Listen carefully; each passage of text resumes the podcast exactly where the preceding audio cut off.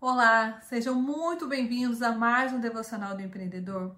E o texto de hoje está em Salmo 33,4, que diz o seguinte: Pois a palavra do Senhor é verdadeira, ele é fiel em tudo o que faz. Fiel em tudo o que faz. Esse texto fala sobre fidelidade. Que Deus é fiel conosco em todo o tempo. E aí eu te pergunto: o quanto você tem sido fiel com Deus?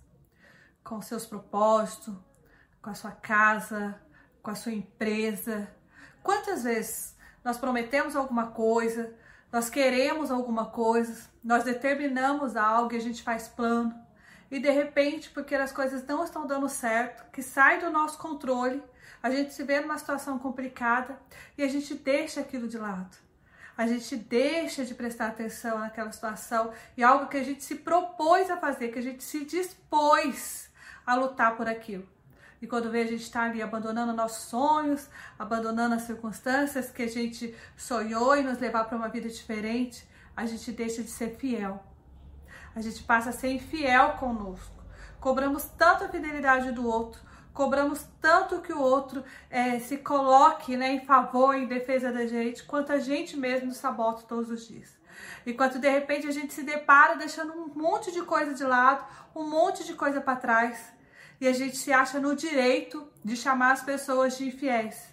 E dizer que as pessoas não são justas, que as pessoas não são fiéis, que as pessoas não têm aliança, não mantêm uma aliança. E de repente, quando a gente olha, nós mesmos, todos os dias, estamos sabotando, deixando os nossos sonhos, deixando de realizar um monte de coisa. A infidelidade, ela começa dentro da gente. E a Bíblia fala que Deus ele é fiel em tudo, em tudo, em todo o tempo, em todas as situações, ele é fiel conosco. E aí eu te pergunto, quanto você tem sido fiel hoje com as coisas que você se dispôs a fazer? Na sua empresa, na sua casa, com você mesmo, na sua família, com seus amigos? O quanto você tem sido fiel? Porque às vezes a gente acha que fidelidade é só de repente é ter uma palavra com alguém, é não trair a esposa, é não trair o marido, é não trair um amigo, é ser leal. E não tem a ver.